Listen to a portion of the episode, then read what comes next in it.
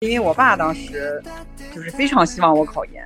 也不能说非常希望，就是你必须要考研。根据我的经验和经历来看，有的时候还是要把喜欢做什么和。养活自己做什么？稍微分开一下下。就是对于他们这些行业来说，他们的一个硬性要求就是你一定一定要是硕士研究生及以上的学历。我们刚毕业出来的时候，好像都是没有职业规划这个东西的。尤其是山东这个地方嘛，大家都觉得你还是吃就是国家饭，就是铁饭碗嘛。反正整个人就是一个理想和现实之间完全崩塌掉。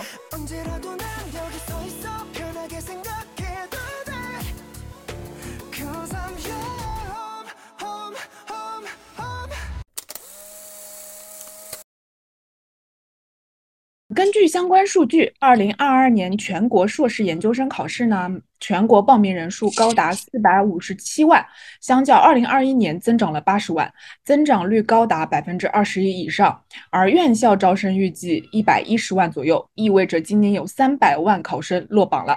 对于二十岁出头的年轻人来说，考研当然不是唯一的出路。这种选择的背后，是他们对于未来人生更为复杂的考量。看到考研独木桥时，也能望见求职路上的拦路虎。我们到底是为什么而考研？学历和工作之间的密切程度有几何？又到一年暑假时，不少同学将面临考研还是秋招的抉择。今天我们的节目呢，邀请到了几位嘉宾，他们都有过考研、读研的经历，也许可以给迷茫中的年轻人们一点点小小的启示。嗯，然后那我们今天就先介绍一下各位嘉宾吧，大家可以先自我介绍一下。我是中国海洋大学的一名在读博士生，嗯，一名不太像博士的博士生，我叫大七。呃，Hello，大家好，我是呃，同样来自中国海洋大学，然后正在处于暑假过渡状态的准研二呃研究生呃九金。Hello，大家好，我是一直陪伴大家，嗯，出国留学回来已经快要两年的 Nanki。嗯，然后大家好，我是一个在研究生面前有点汗颜的本科生。大家好，我是自诩自诩很聪明，但是偏偏不会读书的鳄梨。然后今天我和鳄梨的话，就是主要来听一听这几位高学历人群，对吧？他们的那个考研和读研经历。嗯，然后那我们今天我们可以首先来聊一聊，就是说大家当时为什么会选择考研这条路啊？如果相对来说我的时间线应该算比较近一点的话，相比大七姐来说，然后我当时如果是读研的话，应该就是一方面是为了。呃，谋取一个学历的叠加升级，然后另一方面就是想转行，然后就看一看从本科专业，呃，就是转换一个以后未来的生活工作的方向。你说到这个时间线，哎呀，就有点尴尬。我因为是博士生，但是之前考研之后。读了研究生，研硕士毕业之后又工作了几年，然后考的博，所以追溯到考研的话，应该也是有一段时间了。为什么考研？嗯，主要还是家里面吧，是因为我爸当时就是非常希望我考研，也不能说非常希望，就是你必须要考研，然后我就考了。因为我爸爸他他是应该是从自身的就就是这个发展的路程来看的。他之前是农村的嘛，然后就一路是靠着学习，他就是一名博士，然后就是靠着学习，然后从农村出来了，然后一直到现在发展的就还不错，生活质量什么都不错，他就觉得学习才是唯一的出路。哎，那我发现就是书香世家不会是就是一个一个噱头，是真的有这种东西传承的。像我爸不爱读书，所以 我读书好像也不是很好。嗯，就是所我们家也没有很强迫的，就是说要再往上读之类的。哎，那 Nanki 呢？嗯，我其实好像就是。没有说一定要，就有种顺其自然的感觉。然后再就是可能说想要选择考研还是不考研的时候，然后就会想说，嗯，其实考研跟找工作也不是非常的冲突，然后因为他们时间线也没有非常的重叠在一起，那就是尝试一下吧。就是就就当时可能想的比较简单，嗯。哎，所以所以你们当中是真的有人就是喜欢喜欢就是学术的氛围，想要往上读，还是都是为了就业的考虑啊？更多的还是就业的考虑吧。我我其实没有什么学术上的追求，我其实就是那种可能是一点都不想搞学术，但是可能也就会只会这个。如果纯粹是为了学术去深造的话，那感觉那种。级别的人应该就是可能本科的时候就已经和大家不一样，或者说已经他们有更保研了。对对对，不不需要再通过万人走独木桥这种，大家一定要怎么怎么样。哎，所以基本上就是你身边的当时的同学，大部分都是有什么样的选择？也是就是去考研的居多吗？我因为本科也是中国海洋大学的，然后我们学校可能。大家都是那种学习还比较，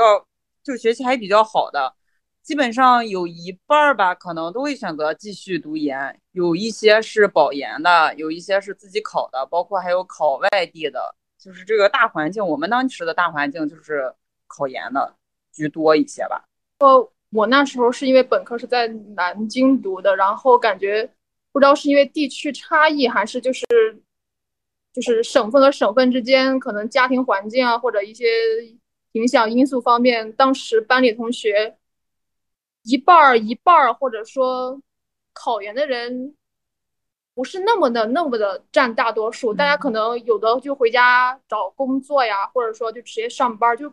也并没有说一定要执念的一定要读书升学历这种感觉。所以我感觉会不会就和地域差异差异真的是有点氛围观念之类的。肯定肯定有区别的，而且我们当时其实也呃也不能说是考研的居多，因为我接触的肯定是女孩子比较多嘛。但是我们专业女生比较少，工科专业。然后对男孩子工作比较好找，但女孩子当时我们当时我们班主任跟我们说过一句话，他说你们女生只有两条路可以选，要么就是考研，要么就是转行。哦，就是觉得你们这个专业出来女生是不好找工作的是吗？对，非常不好找，就那些就业单位可能根本就不会选择女生。就是同等条件下，大家投简历，可能人家会觉得男孩子可能比较抗摔打，或者比较是符合他们的用人观念。有的招聘的时候就直接明显的、明明确的表明限男生。好的，打扰了。所以，所以基本上大家还是觉得说，男女现在不是很平衡的条件下。女生只有学历更高了之后，才可能就是，呃，能够够上一个更好的工作的门槛，对吧？看专业，因为我当时学的是工程专业，所以就女孩子比较本科毕业的话，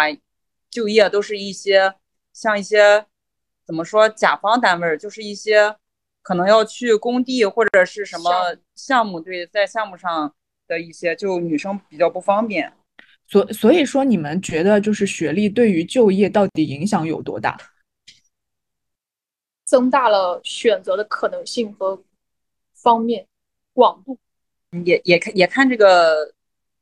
就是你就业的方向嘛。你像每个专业或者每个岗位，它可能对学历的要求不一样。如果你想，有的嗯，工作岗位它可能就是经验更吃香一点，就是你干的这个。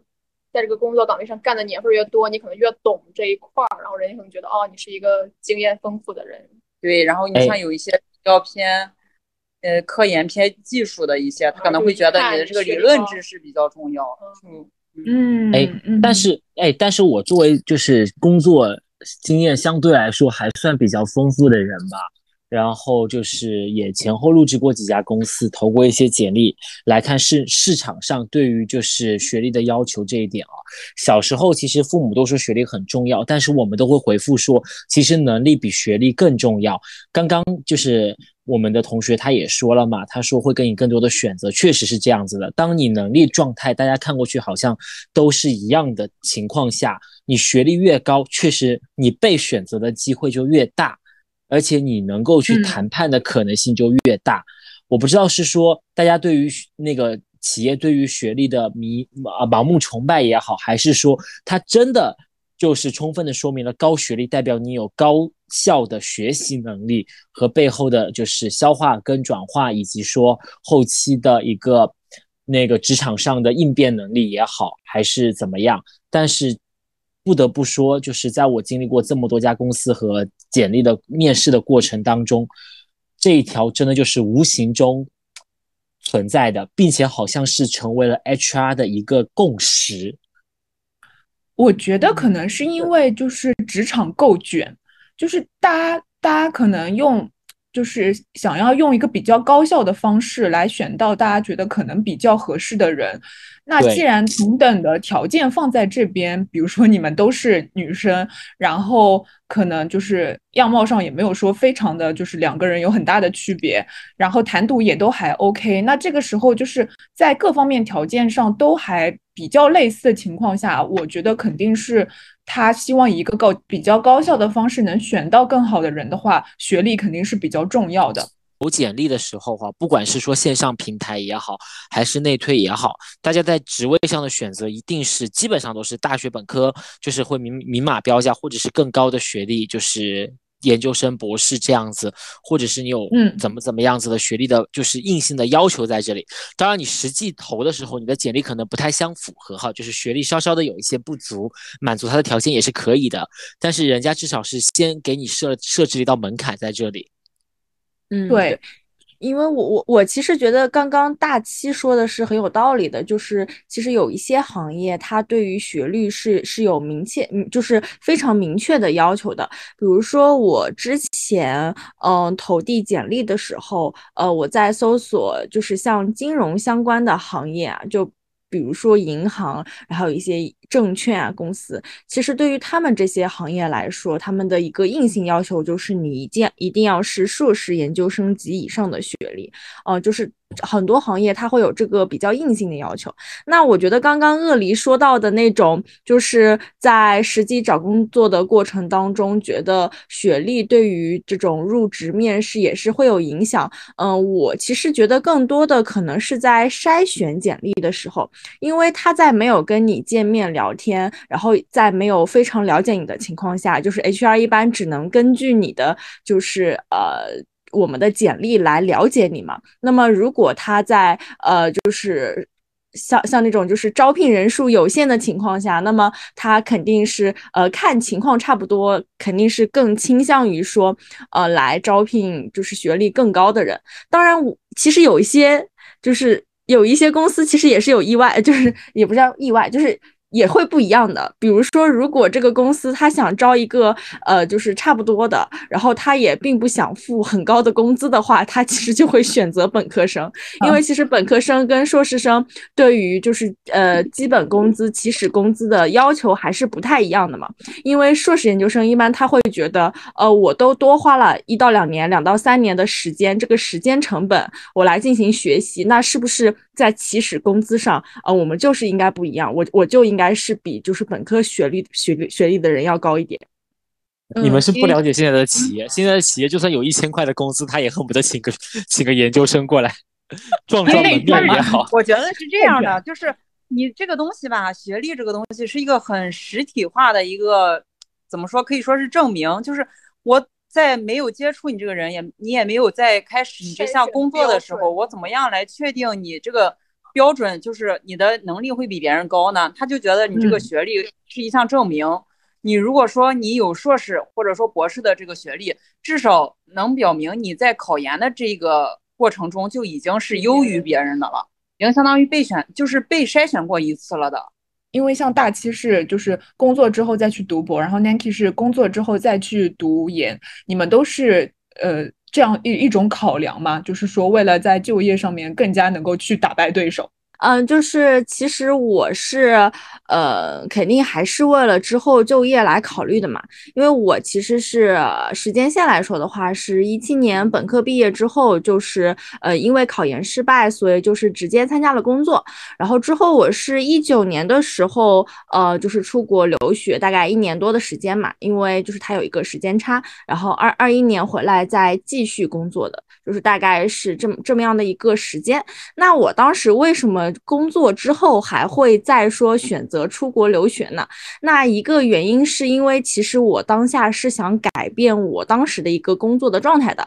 其实就是我想逃避我当时的工作状态，就想换一种方式。那我又觉得，如果我贸贸然就是呃找工作，然后换一份工作，可能没有办法达到我想要的一个工作的状态以及想要的薪资。那这个时候我就会考虑说，我是不是可以呃，就是以这种呃继续来读个硕士的方式，然后改变我。在就是读书回来之后，呃，工作的一些状态哦，我其实当时最开始的想法是这个。那究竟为什么会选择出国留学呢？其实这个就是因为国内的考研相对来说还是比较难的。因为我其实当时是经历了考研失败的，因为我当时是就是跨专业考的嘛，就是没有考原本的那个专业。呃，对我来说其实有一点点难度。以前是对学习还可能还。有一点点自信的那种。那经历过这次之后，我觉得考研还是蛮难的，尤其是呃需要嗯将近半年的时间，真的是很专注的去刷题，去啊认真的准备。那对于当时我一个就是每天就是打工人工作的状态来说，其实时间上没有那么的充裕，再加上我其实又嗯没有说要孤注一掷到我辞职，然后。来进行考研，所以当时考研的这个想法仅仅只是转瞬即逝之后。那就想说是不是可以出国留学？那当时我是跟我父母也是商量了蛮久的嘛，因为其实出国留学是呃或者说是出境留学，其实就是需要的费用还是蛮多的呃，那在跟父母都已经商量过之后，就是综合考虑，那父父母说是很支持我的话，那我那个时候就开始进行，就是在工作的同时来进行一些出国的准备了。嗯，所以就是整个。呃，从开始有这个想法，然后到最终选择出国或者出境留学，其实整个过程大概也就没有太久的时间，也就大概两三个月吧。包括到后面，其实准备的时间也非常的短。嗯，到从准备，然后到我后来申请上，然后到到后来，嗯，辞职之后就开始认真准备出国的一些事情，整个时间线都非常短。其实是，嗯，出国留学是，就是如果想要再上升一个学历，然后在那个资金比较充裕的情况下，就是性价比比较高的选择了，至少不会花非常多的时间成本。嗯嗯，那那你就是英国这一年的学习结束之后回来，你有觉得达到你当时的一个设想吗？希望它达到的效果，其实就是，嗯，其实是有的。当然，并不是说影响那么大，就是对于找工作，但是对于我本人，可能呃一些状态上，然后一些想法上都是有一些改变的嘛。呃，一个是因为他是因为我当时是在英国留的学，所以就是可能在文化上也会接受到不太一样的一些呃思想，然后包括在学习的方式上，其实也会不一样。再加上其实我。呃，出国留学的这个专业跟我本科的专业也并不是说非常的相同，它是有一个。呃，就是部分交叠，但是又有拓展的这样的一个专业。呃，因为我本科是学公共关系嘛，可能更多是偏传播类的。然后硕士的话是市场营销，会有一些就是关于呃商务类的一些就是更多的课程。那这个也是我当时非常想学习的。我我其实就是很多都会问我说，那你一年多的时间，就是你你觉得你有什么收获吗？我觉得一个是说，嗯。我其实知识面确实是广了些，你就说，呃，以前可能更多的是传播类的一些传播方法，那就是我在硕硕士研究生读的这个专业，嗯，就是其实学习到了更多，呃，我当时设想的我在未来就业方向上，呃，就是一些理论的知识，因为那些其实是我在本科的时候都没有接触到的啊，就是更多的一些理论知识。那第二个的话就是，嗯，其实当时也是。算是拓展了人脉吧，因为就是如果你换了一个新的环境，你就是肯定还是会认识更多的人嘛。然后尤其是其实呃出国读研究生之后，就是认识人蛮多的。然后他们嗯本身的一些范围啊，他们以后的一些就业规划也是蛮广的，然后那个时候也会跟他们有很多的交流，然后也会在跟他们的交流当中有一些就是未来方向的灵感什么的。而且我会发现，我当时，嗯，很多同学他们也都是工作完之后再去读的书。可能对于我们来说，嗯，你在工作了那么一到两年的时间之后，对于你未来的职业发展会有嗯更加明确的一个方向。因为我，嗯，聊下来，可能很多本科刚毕业的人，他们嗯就是在找工作的过程当中，仅仅。也是说，那我就找一份工作吧，然后我就找一份，哎，就大家都还觉得不错的工作，那我就先做着。其实并没有非常明确的说，呃，我一定要在一个岗位就是深耕下去，就是一定要做什么职位。其实很多时候是没有什么太明确的方向的。但是就是，嗯，在上完班之后，然后再去读，其实那个时候方向会更加明确一点，就是会为了之后就业，就是你想，呃，想在就是哪个领域，就或者是你想在哪个职。会深耕下去，然后就是可能在这些方面会更加确定一些。然后，嗯，还有就是在学历上确实是有提升的。比如说我在本科毕业的时候，我就不会想到说，呃，就是也没有资格去投向证券公司啊、基金公司这样，就是这样的 对于学历有要求的。那对，那我回我回来之后，其实。嗯，当时有尝试申请蛮多这种金融类的公司的，然后也有一些就是呃，当时会有一一点点的机会嘛，对吧？就是这个呃，对于就是找工作来说，确实是有就是更大的可能性。我我之前因为我考研是嗯本科毕业之后直接考的研研究生，但是我考博的时候是跟 Nike 一样，是工作了几年之后才考的，这个。他刚才说的就是这个，为什么考研？我为什么考博和他考研的理由其实特别像，就是为了说你想找一个你自己想要的工作。因为你发现，当我当时的工作也是，就是跟他不一样的是，他是对自己的工作不满意。我当时就是直接失业了，所以就是没有什么事情可干。失业了之后，我爸我爸说，嗯，这个证券行业就那几年证券行业确实特别火。嗯，头几年吧，然后我爸说你要不去试试这个证券公司，他对专业反正也没什么要求，就是你有就是硕士那个毕业证就行嘛。然后就让我去考了个什么证券什么资格证的，然后我就考考出来了。考出来之后，我爸说，哎，你这个考试还挺行，嗯，还挺会考试，要不你去考个博吧。然后，然后我当时正好我也想着说，也不能一辈子就是。嗯，因为硕士其实我们那个专业毕业了之后工作也不好找。然后我当时为什么硕士毕业了之后工作没有特别稳定，是因为我当时也跨着专业，然后找了一些比自己比较喜欢的行业的。当时是做平面设计，嗯，然后因为这个行业怎么说呢，就是青岛这个地方的就业形势也不太好，这个行业的。前景也不太好，所以就导致工作一直也不稳定，嗯，待遇呀各个方面自己也不满意，嗯，到了这个年纪 就觉得，尤其是山东这个地方嘛，大家都觉得你还是吃就是国家饭，就是铁饭碗嘛，大家觉着比较稳定。然后我一个女孩子到了这个年纪，也确实是体会到这个比稳定的重要性。然后，嗯。当因为那个时候，如果说考一些事业编或者公务员呀，一个是学历方面不太够，再一个就是应届的这个条件你也卡不上。然后我想着说，反正也没啥事儿，那就考个博吧，然后就考上了。嗯，就是。所以我大大七就是一个很适合考试的人，考试很厉害，他考什么都能考上的，好厉害，嗯。哎，所以，所以你们有没有发现一个问题？就是我们刚毕业出来的时候，好像都是没有职业规划这个东西的。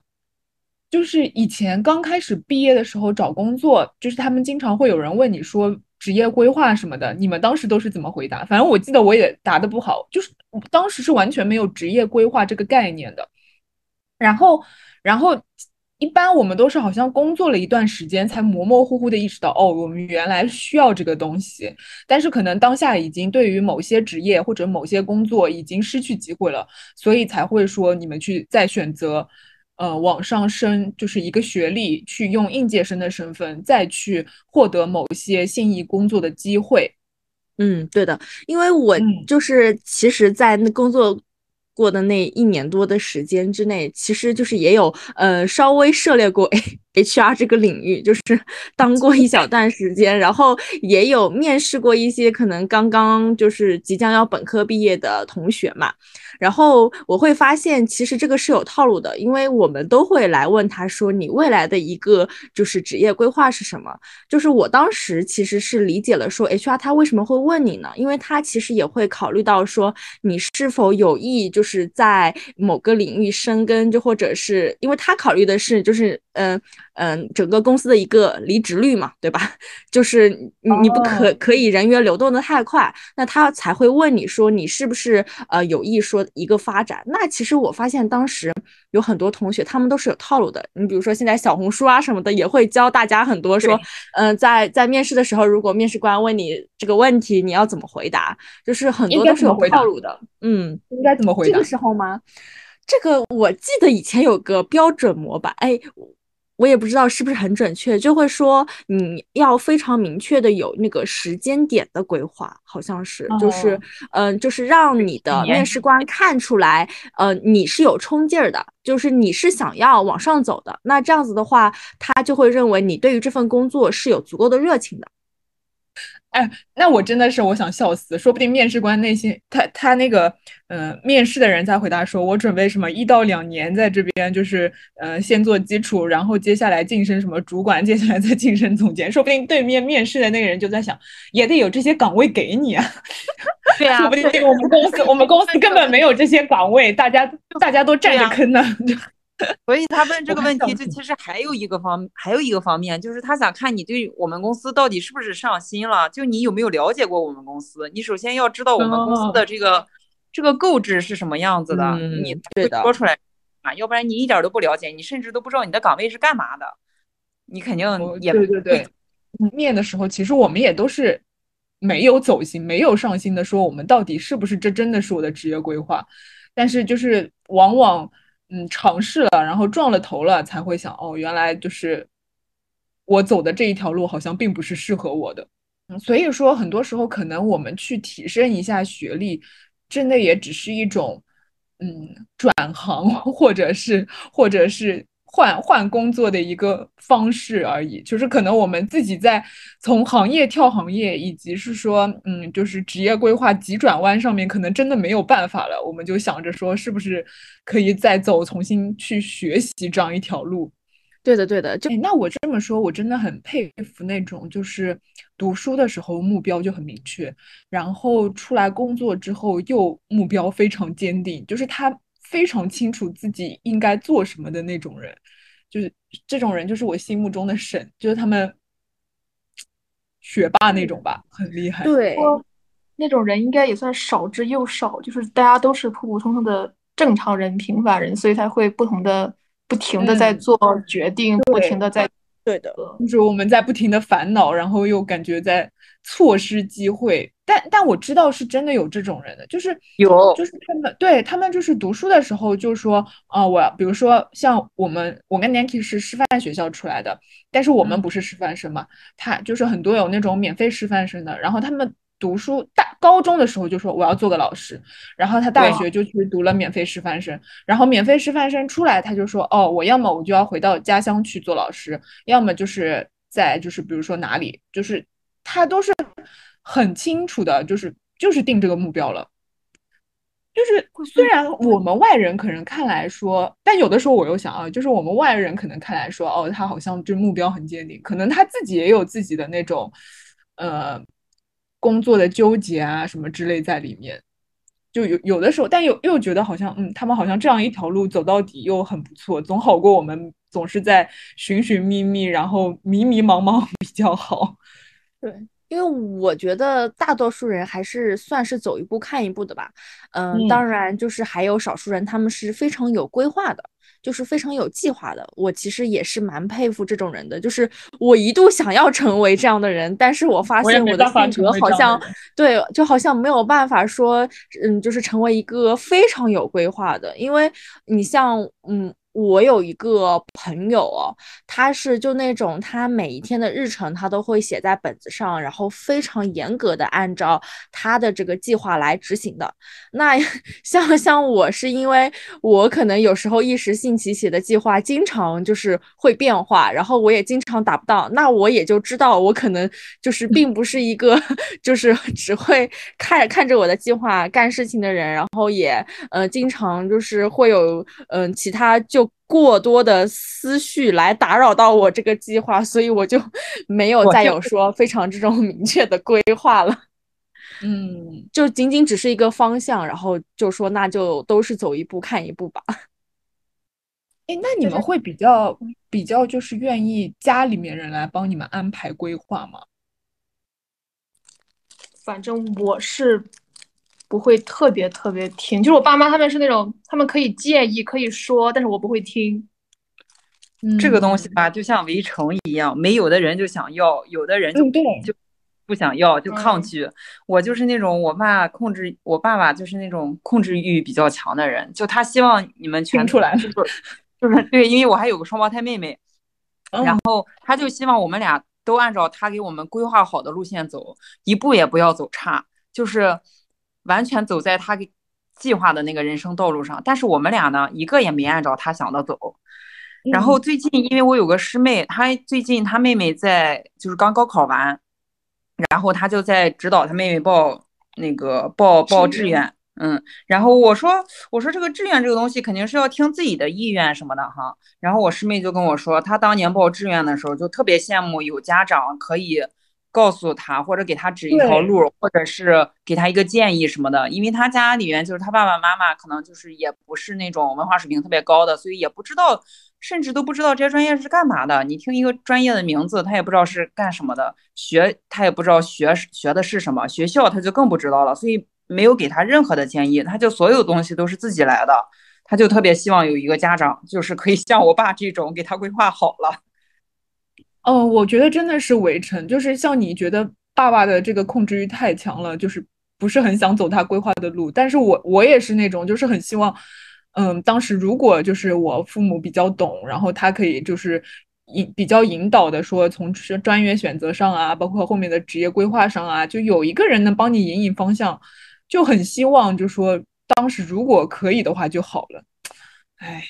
嗯，但是我我其实我之前还跟我父母讨论过一个这个问题嘛，因为我可能在每一个需要做重大决定的时候，基本上大多数还是我我自己来下的决定，因为我父母他们会说，嗯，我可能尤其是大学毕业之后，然后我现在嗯走的路跟他们当年是完全不一样的，所以他们也没有办法给到说呃非常实际的一些经验，只能说嗯以他们。可能这么多年来的所见所闻，给到稍微一点点的这种参考，但是他们也没有办法保证，就就还是说，嗯，就是主要还是你自己来决定嘛。当然，我也是，就是有一些，嗯，就你比如说父母的朋友啊什么的，他们就会，呃，每天问，就是问很多很多问题，然后我会发现他们对于孩子成长过程当中每一个重要节点，然后比如说啊，考大学啊，考研，然后他们会把一些学校、专业，然后一些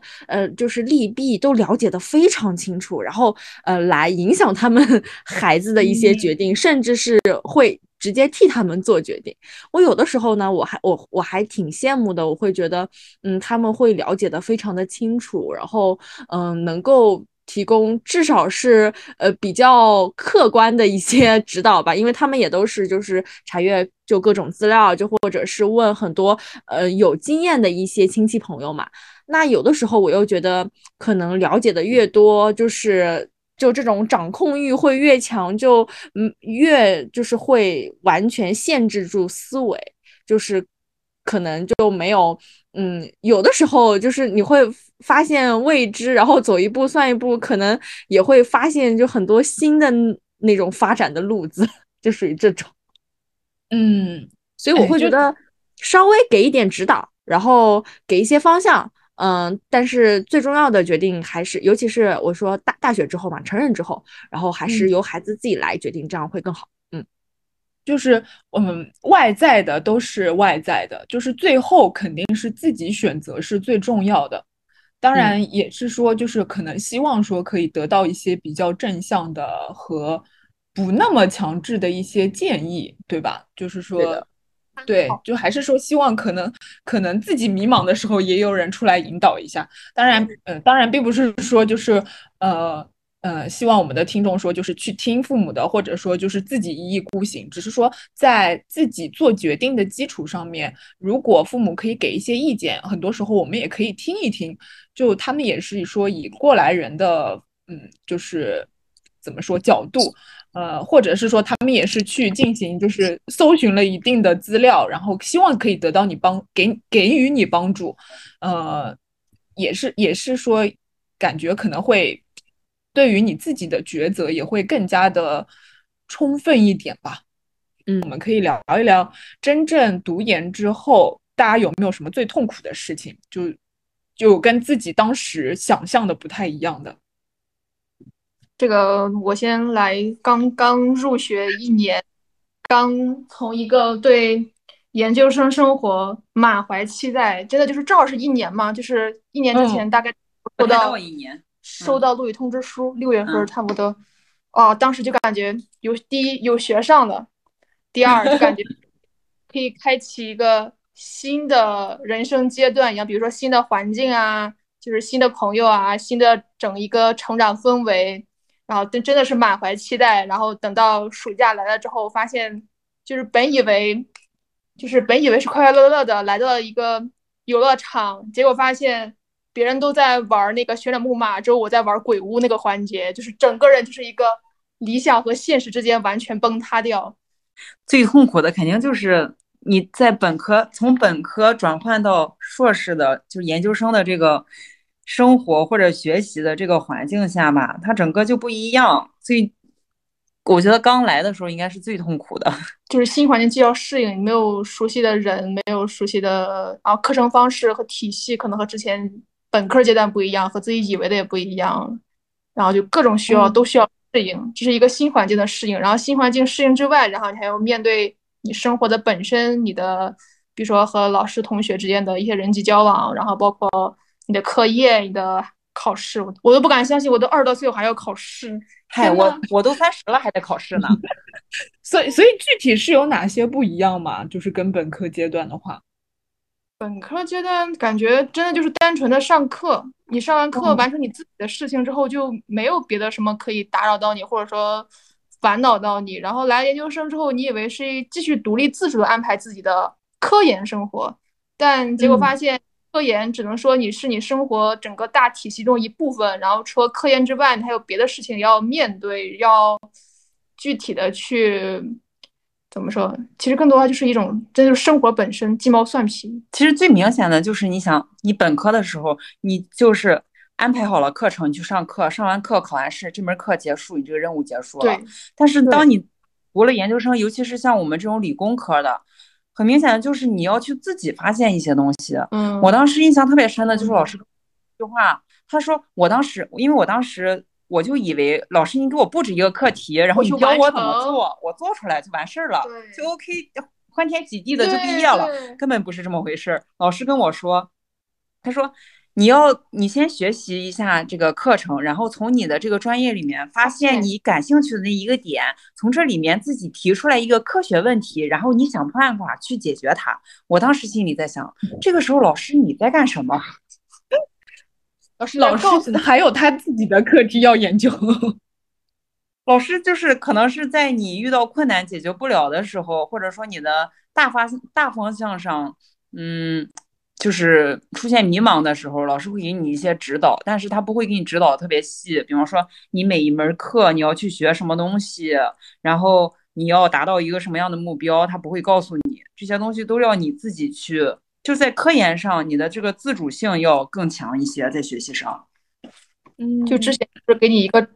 呃，本科学习就是可能给你一个已经成功的模板，比如说你什么东西你直接往里套就好了，反正你总会有一个结果，总会成功，总总会把这个事儿结束。但研究生阶段是，反正未来的都是你问题是未知的，解决方案是未知的，结果还是未知的。但是你最后毕业却是一定要已知的。对，就是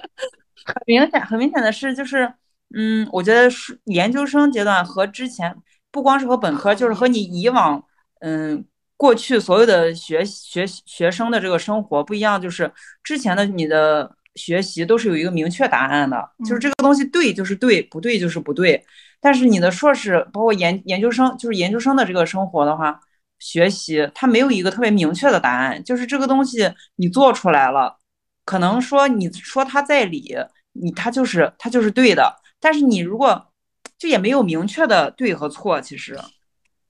嗯，哎，那像刚刚那个酒精说，就是你还要去面对跟同学和老师的关系。就是导师是不是导师跟你们的关系是不是很微妙？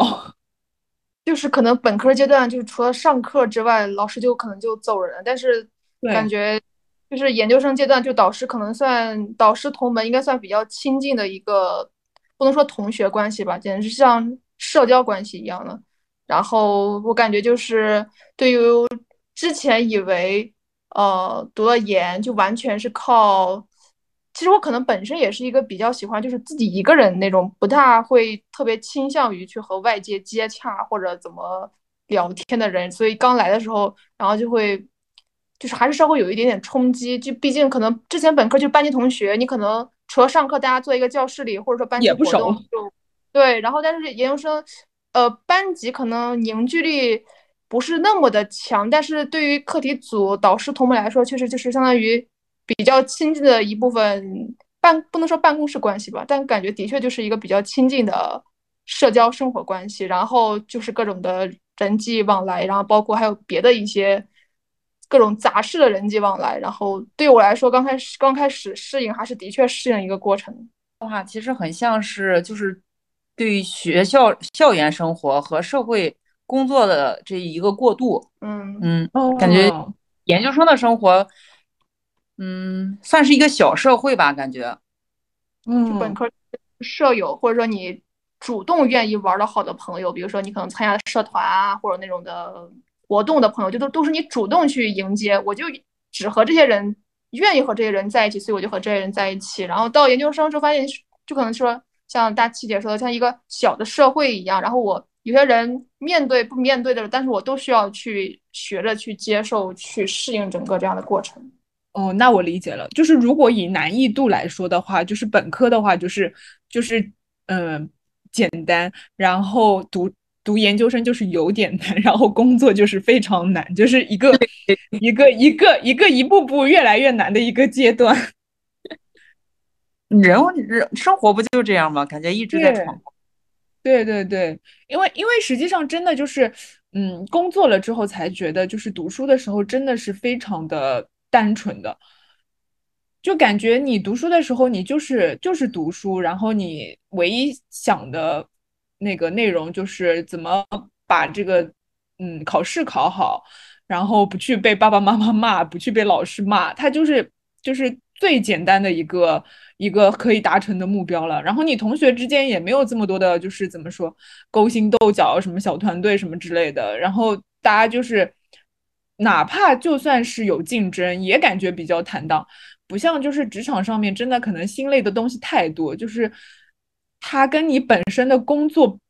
本身可能没有太大的关系，而是要去疲于应付很多工作以外的内容，无论是你就是人际关系也好，还是说你这个什么公司发展也好，还是说你这个行业前景也好，可能真的是要关要担心的东西太多。呃，我们研究生这个阶段吧，其实。很多时候我们都管它叫工作，打工人。对，呃，我们有的时候导师也叫老板。嗯，对，会员老导师叫老板，因为确实是在某一些方面，他很像工作。嗯，读研对你们来说有哪些比较大的收获吗？就是说，你们觉得读研最积极的意义是什么？提高了我的承受能力，就发现原来我还可以这么的坚强和这么 的抗摔打。就是就什么说的好听点，就是不试一下你都不知道你的潜力有多大。然后说直白一点，就是都不知道我的生活可以这么惨淡，是和我之前整个人的生活方式有点关系。我之前就是可能比较倾向于就是嗯、呃自己一个人不要去麻烦别人，然后自己能怎么嗯怎么样就怎么怎么样。结果到研究生就发现，就一方面你要和人合作去处理解决问题，然后在遇到问题的时候，你还要想办法怎么解决，然后这样一步步来，真的就是就是颠覆或者说刷新了我整个之前的一些经历，就算不能说突破吧，但的确就是现在想想还真的挺不一样的。我觉得，就我这个专业来说，我个人来说，我觉嗯得读研包括读博，对我最大的提升就是这个思维上，就是这个逻辑上。我之前，包括我之前投简历的时候，我之前还投过一些就是像助理类的岗位的这种工工作，然后嗯当时你知道助理这种，他应聘的时候会让你答一些题，那些题基本上都是那种比较有逻辑性的，比如说，呃，有这么几件事情要让你安排，你会怎么安排？比如说有些事情比较急，或者有些事情时间点儿有有冲突，你会怎么解决这个事情？然后或者说你要发一份通知，这个通知你要发给谁谁谁谁谁，然后你要怎么写，发给谁的是都是不一样的，你要以什么样的语句这种来写。我觉得读研的话，对于这个能力锻炼是真的挺高的。因为当时我应聘完了之后，那个 HR 因为嗯我认识，然后他跟我说说你确实这个条件不太符合，因为可能。就是我年龄比较大，然后学历比较高，他怕留就是留不住，一般助理留不住这种。然后嗯他说你这个就这个答题的这方面来看，确实是他应就是他招就是他招聘过的这些人里面，就是答的最出色的一份儿，因为逻辑性很强。我觉得这应该就是科研人的这个逻辑性吧。这个我的确就是可能本科生他们就可能就是就思考的方式和角度就的确就是没有一个固定的条理的模式，就可能他们就可能想到什么说什么，但是我们现在就可能潜移默化的被训练出，就是我思考问题的时候或表达问题的时候，尽可能按照一个比如说客观什么宏宏观到微观什么，嗯读研的话，嗯因为就是我觉得国外的教学模式跟国内还是不太一样的。嗯，刚刚听更多的就是国内，嗯，就是把自把自己的导师当老板一样，然后可能更多的一些这种思辨的交流啊什么的。国外的话，其实思辨的交流也是有的，嗯，但是嗯，国外更注重那种逻辑性。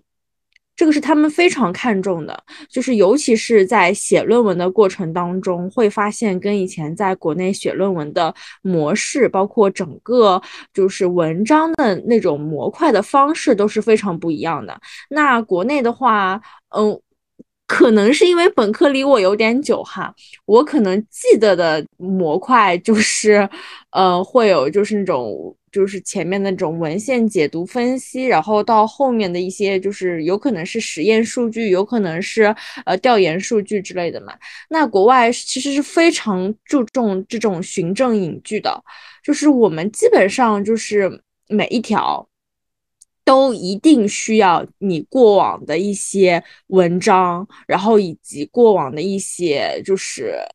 书籍的循证依据，就是一定是需要以前的，就是你不可以自己创新。这这就我们因为像查重什么的嘛，然后我们很多可能会就是冠以自己的一些想法，然后对于这些数据的分析，但是国外这个是嗯就。就不行的，就是基本上每一句你都一定要有参考资料，就是你不可以凭空的，这个就是你自己的想法。就哎，它并不纯粹是堆砌，就真的是梳理出来一个新的对点。好的，我们去看完文献，就看文献一定要看英文的，真的嗯。中文就感觉全中文的就是水。倒过来翻。我到现在我的电脑上还留着我当时在那个 Good Notes 上我所有就是看过的。就是所有的那那那些论文书籍的记录，我现在看我都觉得哇，当时的我真的看了太多了。所以所以我觉得就是很多人不是会在说读书到底有没有用嘛？如果就是用一种很世俗的眼光，就是光从职场上来说的话，很多时候可能有些高学历的，就是我们比较高学历的人读出来，也不一定说真的就能得到一份非常高薪的工作。呃，哪怕就说有些可能他，嗯，读读的书也没有那么多，但是他可以做大老板或者赚很多很多的钱，所以有些人会说，就是，呃，是不是读书就是没有用的？但是我很多时候就觉得说，呃，像就像你们刚刚聊的很多东西，它你们都觉得意义对自己来说，并不是在某些很具体的知识点上，或者说我培养了某种赚钱的能力啊什么的，都不是，就感觉是某一种就是嗯学习的能力，无论是说思辨呢，还是说就是呃逻辑上面的，就在一个大学里面，他很多时候教你的东西是一种思考的模式，就很多时候我会觉得很多人，嗯，诶，可能这个可能也有点。武断了，但是但是我就私心里面有这样一种感受，就是文化水平比较一般的人的话，他很多时候思考问题是很单面的，就是嗯，他不会去想一些复杂的，或者是说呃多维的思考模式。他很多时候就我想我想一个问题，非黑不是非黑即白的，但是很多事情它是很复杂的，就是你要有一个思索它的一个嗯。思考的空间，然后你要从多个角度去思索一个问题。但是这种能力的话，很多时候就是大学里面去教会你的，嗯，包括说你在呃老师啊，因为老师很多老师也是，嗯，很很有学问的，他会去用自己的一些思维模式去影影响你。然后包括是很多时候我们做小组讨论啊、小组交流啊，就一个问题，有很多人有不同的解读模式。我觉得这个东西就也是，虽然我没有读到硕士或者更高的学历，就是本科教育阶段对我来说也是一个影响比较大的因素。嗯，所以所以总的来说的话，就是读研肯定是意义大于痛苦的吧，应该是吧？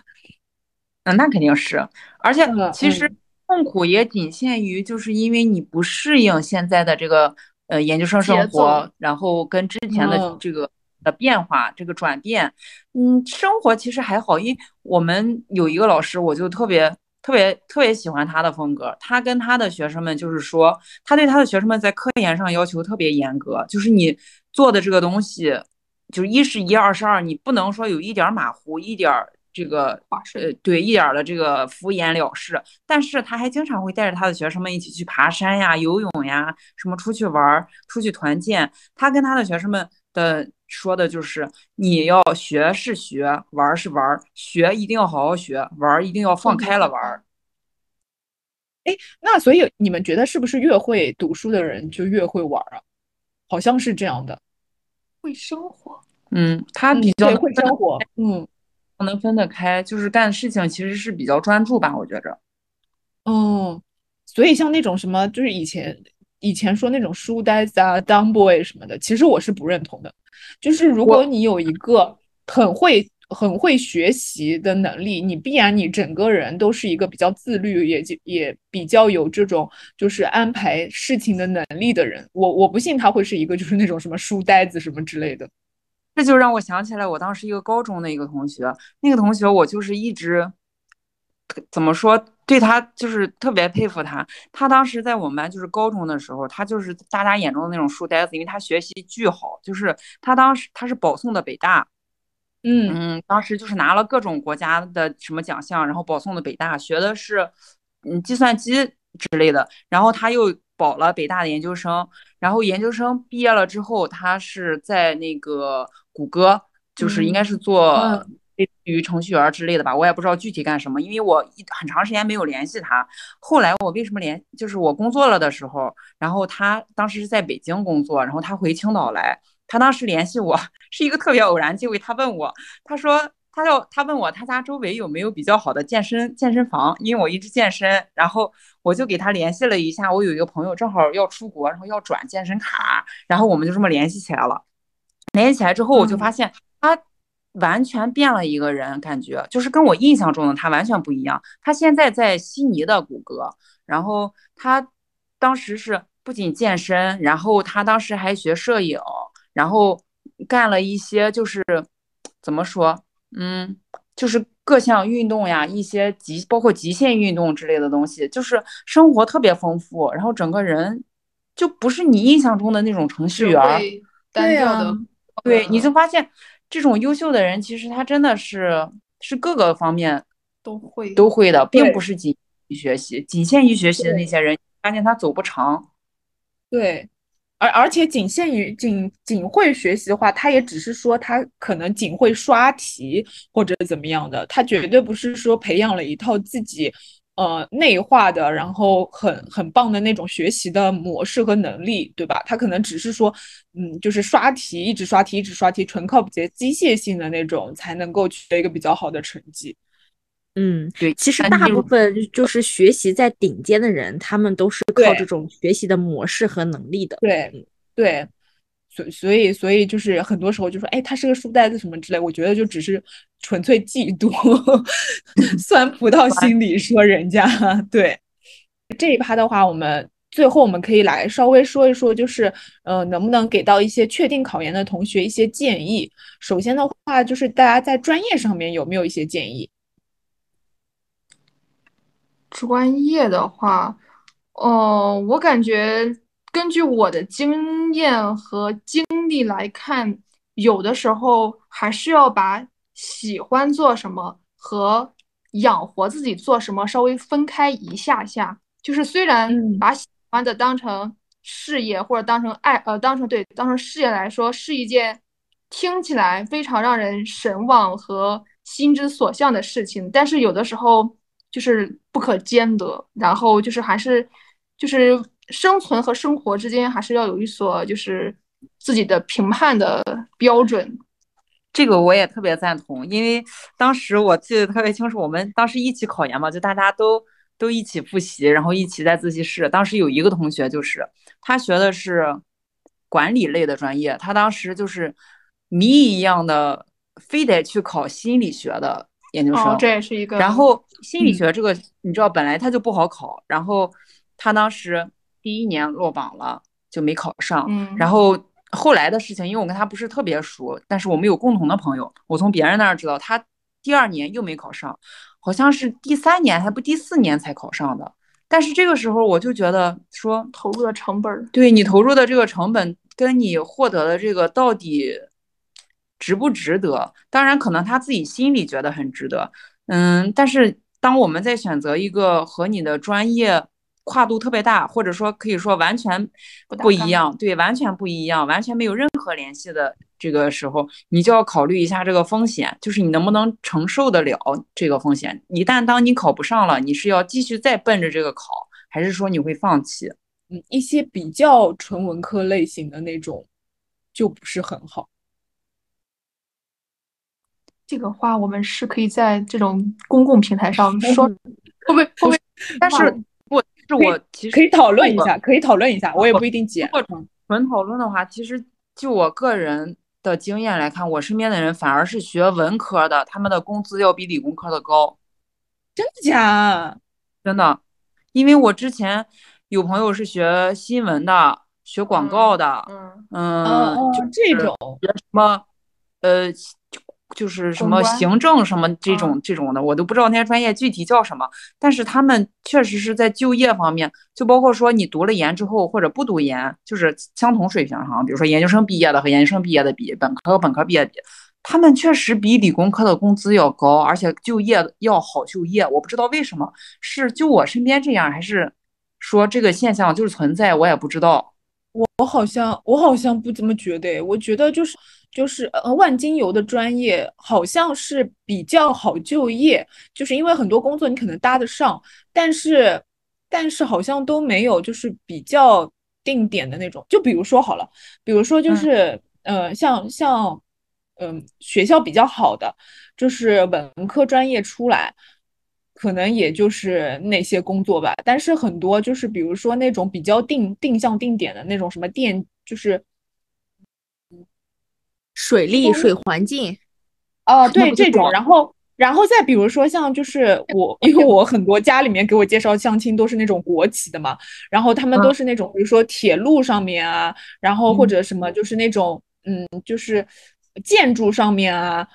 就他们的学校真的很一般，很很很一般，就比如说二本或者是一本垫底的那种学校，但是他们就是定点会收的，然后就是收你们这些专业。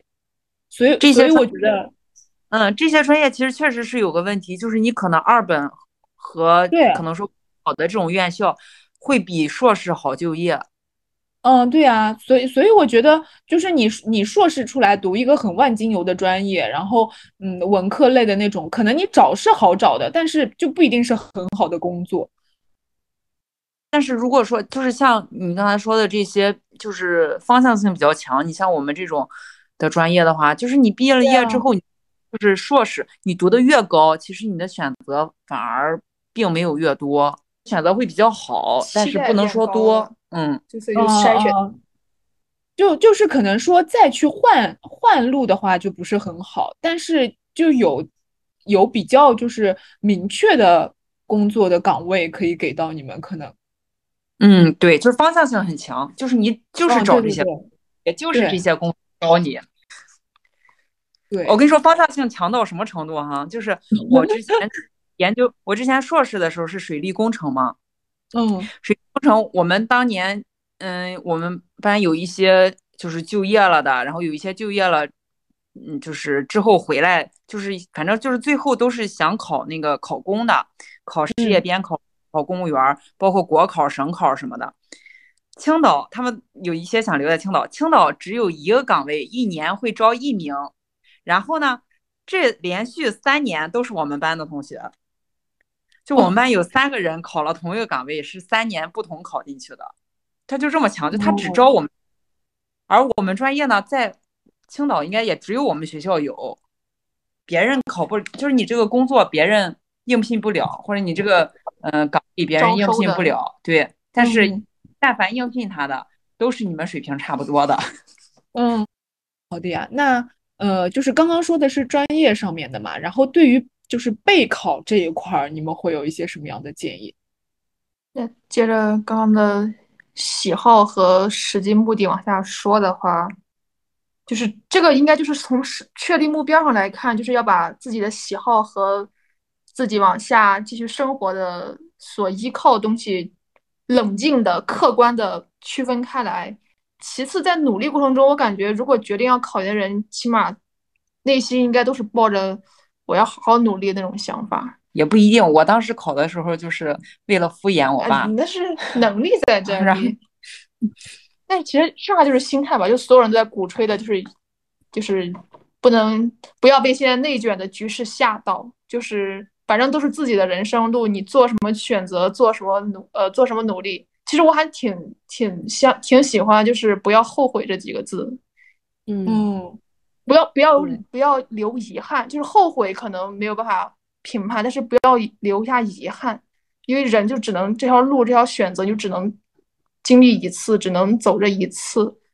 所以当下就不要遗憾就好了，就觉得日后回想起来，不要觉得天呐，我那时候怎么那样的犹豫不决，或者做出了那样的抉择。你说到这个遗憾吧，我一直都有一个，就是怎么说，我一直有一个。结论就是通过我这么多年的这个遗憾和后悔留下总结的结论，就是你发没发现，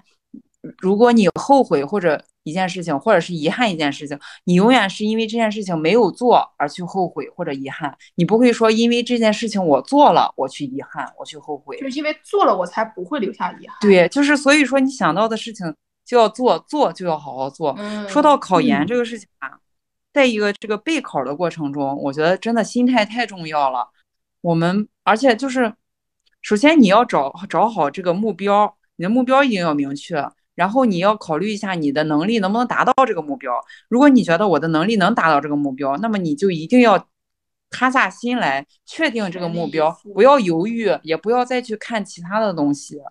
就不要说我想考研，但我想考，就是我在备考的过程中背着背着，我觉得哎呀太累了，我又不太想考了。就对这种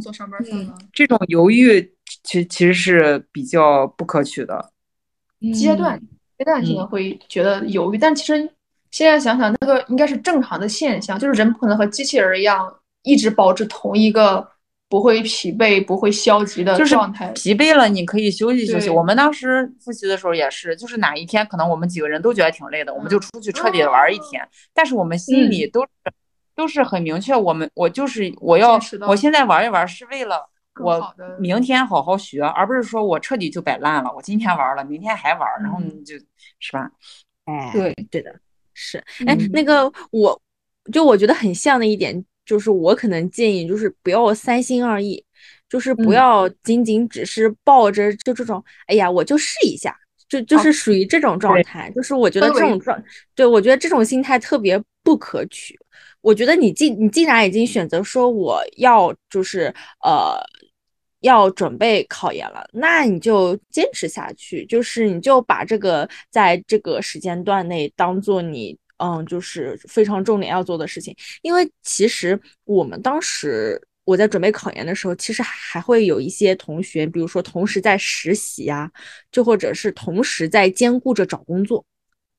就是容易就是。被一些其他的事情所影响，然后三心二意吧，我觉得这样是并不是很可取。我还是建议说，嗯，考研就是你就是考研，你就把重点放在这里，就不管身边的其他同学，因为肯定身边的其他同学状态会不一样嘛。然后有可能你看到其他人，对吧，找了个很好的工作，就是可能会心动啊什么的。我觉得就是都。都不要被这些所影响，你就是如果考研了，你就这段时间，你就坚持这段时间，然后就只做这一件事情。我觉得这样，嗯，诚心啊，就是有可能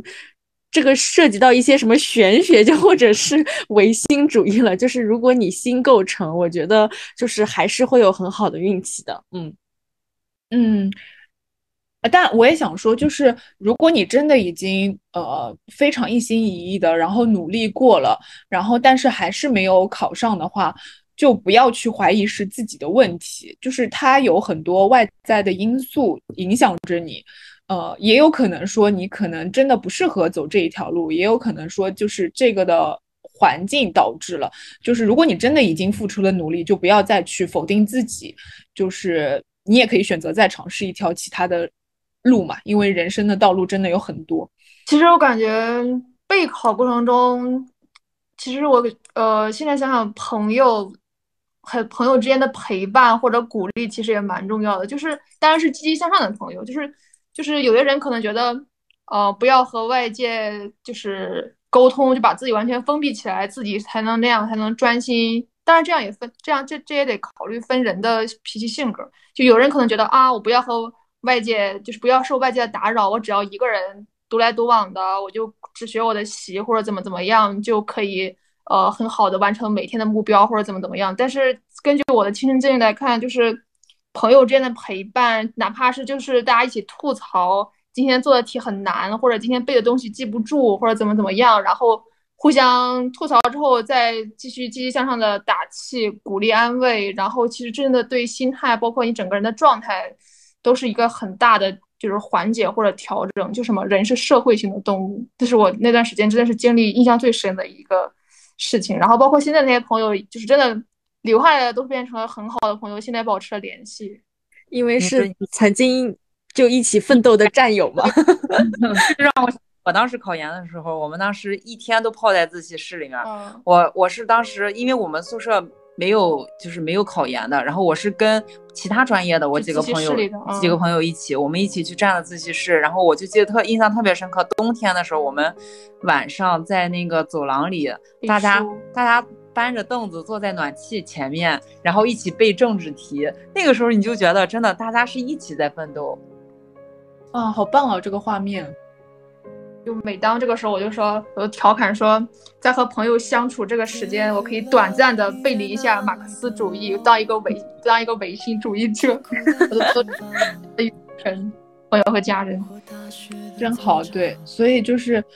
嗯，如果感到真的有。有状态不佳的时候，还是尽量去选择和朋友们聊聊天，然后度过一下比较轻松愉快的时光。千万不要自己一个人憋着，就很容易可能会憋出一些心理的疾病什么之类的。因为怎么说呢，它真的只是一个人生的历程，人生的路还特别的长。快乐才是生活的主题。嗯，我不知道，就是今天我们这一期节目，就是讲了这么多，就是几位 学姐的一些亲身经历给到大家，大家的心里面的感受是怎么样的？也许会觉得，哦，好像哎有点有用，有也许会觉得说，嗯，好像我还是很迷茫。但是我觉得没有关系，如果大家真的已经想好了想要走考研这条路，那就坚定的，呃，没有顾虑的。走下去。就像前面就是我们的嘉宾们说的，呃，只要做了，就肯定不会后悔。大家后悔的只是自己没有去做，呃，所以我希望大家也是保持一个不会后悔的心去做每一件事情，无论是考研，还是工作，还是说做任何一项事情的决定，都只要无愧于心就好。好的，那我们今天的节目呢就要到这里啦，我们下期节目再见喽！我们一起跟大家说拜拜吗？拜拜，大家拜拜，拜拜。拜拜，祝好运哦，拜拜。在误会的最后，说再见的路口，在我曾怀疑我的时候，你很酷的挥手，说笨蛋快走。在城市巨大的迷宫，再没人听见我的呼救。你哼着歌前来遇见我。